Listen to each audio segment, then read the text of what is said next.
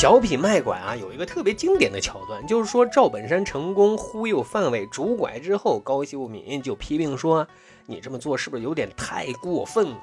赵本山回复说：“过分啥呀？他还得谢咱呢。”那紧接着范伟就是含泪高喊：“谢谢！” 啊，确实挺黑色幽默的啊。其实相似的一幕，古代也是有的。古代战争对垒，为了展示自己的正义性，发动一方一般都会在开战之前发布一篇内容犀利、义正言辞，主要声讨和揭露对方倒行逆施、不仁不义等种种罪行的文章，以期在舆论上先声夺人，制造压力，占得先机。而这种文章呢，就叫做檄文。那历史上。出彩雄辩的檄文众多，但其中两篇檄文，作者啊把对方连同八辈祖宗那都骂了一个狗血淋头。可被骂的一方呢，后来对写檄文的作者是恭敬有加，甚至委以重任。这，呃，到底是什么情况呢？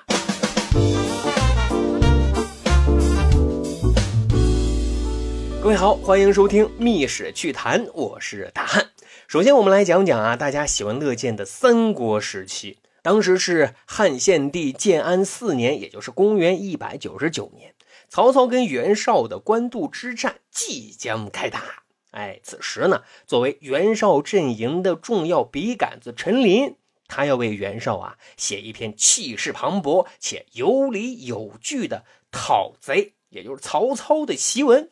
一方面是昭告天下他的正当性。另外一方面是希望通过此文能联合当时左将军、豫州刺史的刘备，希望呢他也能够起兵反曹。其实说起来啊，这陈琳跟曹操那可是老相识啊，两个人原来都是在大将军何进的手下做过幕僚，彼此之间其实挺熟悉的。只是现在各为其主，陈琳这边呢也是丝毫不客气哈，从曹操的出身。不义自负忘恩开始啊，猛烈的攻击也确实啊。你跟人家袁绍四世三公的背书比较，曹操的出身确实是比较卑微的。所以檄文一开始就损曹操的养祖父曹腾啊，说他就是一个无恶不作的死太监啊。接着说曹操的老爹曹嵩是一个祸国殃民的大奸臣。他老爹太尉的位置是花了一万万钱买来的呀，是扰乱朝纲。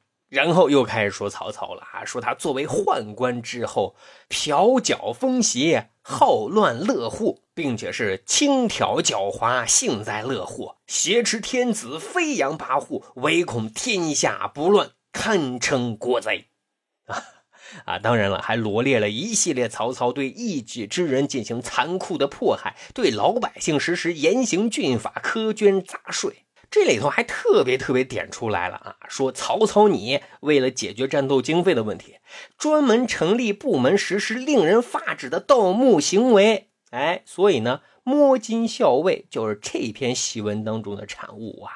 啊，总之呢，这篇檄文是一经发布，曹操从道义上完全就处于下风了。《三国演义》啊，非常有意思的艺术化处理了啊这么一个桥段，就是说曹操呢一直患有偏头疼啊。陈琳写完这篇檄文的时候正严重着呢，一直都是卧床不起。不过当随从把这篇檄文拿给曹操看的时候，曹操一个机灵啊，惊出一身冷汗。随即，嘿，头也不疼了，从床上一跃而起，就对曹洪说：“此檄文何人所作？”曹洪这边回答说：“是陈琳之笔。”曹操笑曰：“有文事者，必须以武略记之。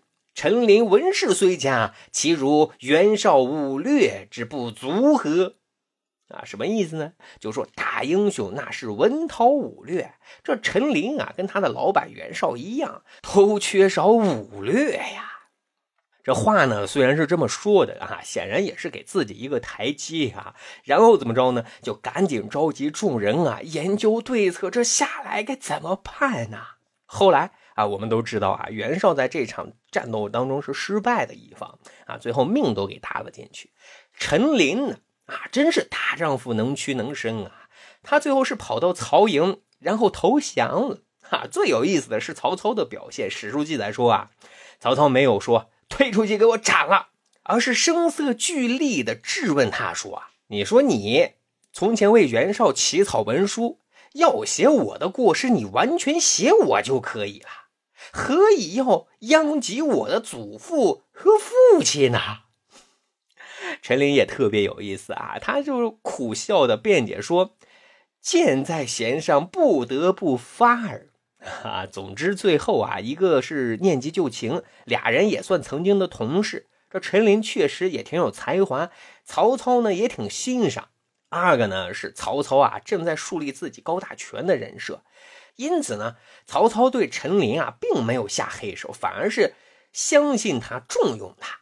所以之后呢，陈琳就在曹操的阵营当中啊，继续发挥的特长，编写军国文书、檄文等工作。而每每陈琳写出的文书，曹操总是要夸赞一句：“陈琳出品，必属精品啊！我竟不能为之增减一字。”啊，最后呢，陈琳啊是善终于曹营的。好，这是讲完了第一篇檄文啊，陈琳的。接下来，咱们再讲第二篇檄文，作者呢是骆宾王，讨伐的对象那可就是武则天了。他写的那篇著名的檄文，就是带徐敬业讨武曌檄。那当时的情况是什么呢？就是说武则天逐渐架空了李唐宗室，自己要坐上龙椅了，建立武周啊。这在当时众多士大夫眼里，就完全是倒行逆施啊！这叫什么？这叫。辟鸡司臣就是母鸡打鸣的意思。此时呢，英国公徐敬业站在扬州城头，振臂高呼：“天下安之能幸无也！”于是就拉起大旗，公开的讨伐武则天。啊，那现在最关键的事就是要找人写一篇檄文，控诉武则天罪恶滔天。找谁写呢？徐敬业找了半天，就找到了当时啊。仕途上比较失意，生活上比较不顺啊，但是却才华横溢、名满天下的骆宾王。关于骆宾王的一生，其实是非常曲折，也很耐人寻味的啊。我们有机会在后面会单独来讲讲他的。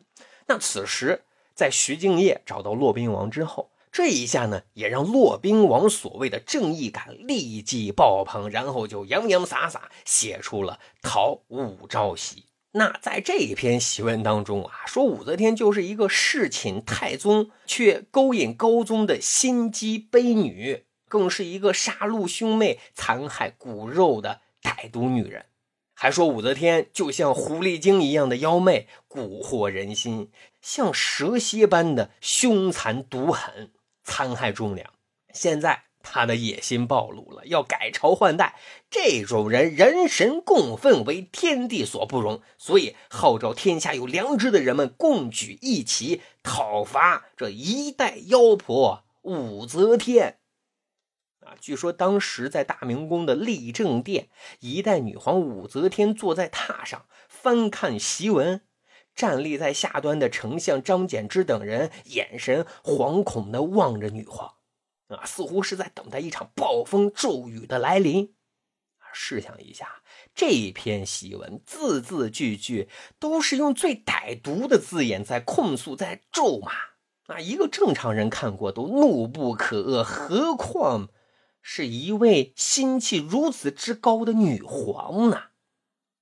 只是这暴风雨前呀，特别特别沉寂，死一样的静默。就在这个时候，突然武则天轻微的发声了，她只是淡淡的问道：“这篇是谁写的？”左右慌忙答道：“骆宾王。”啊，武则天长长的叹了一口气，然后看向丞相张柬之说道：“这样的人才，让他流落在外，这是你做丞相的。”失职啊！各位呀，各位，武则天不愧是第一女皇啊！当着全天下人的面被骂得体无完肤，却对写檄文骂她的人大加赞赏。哎呀，这样的胸襟、格局、视野，真是难得呀！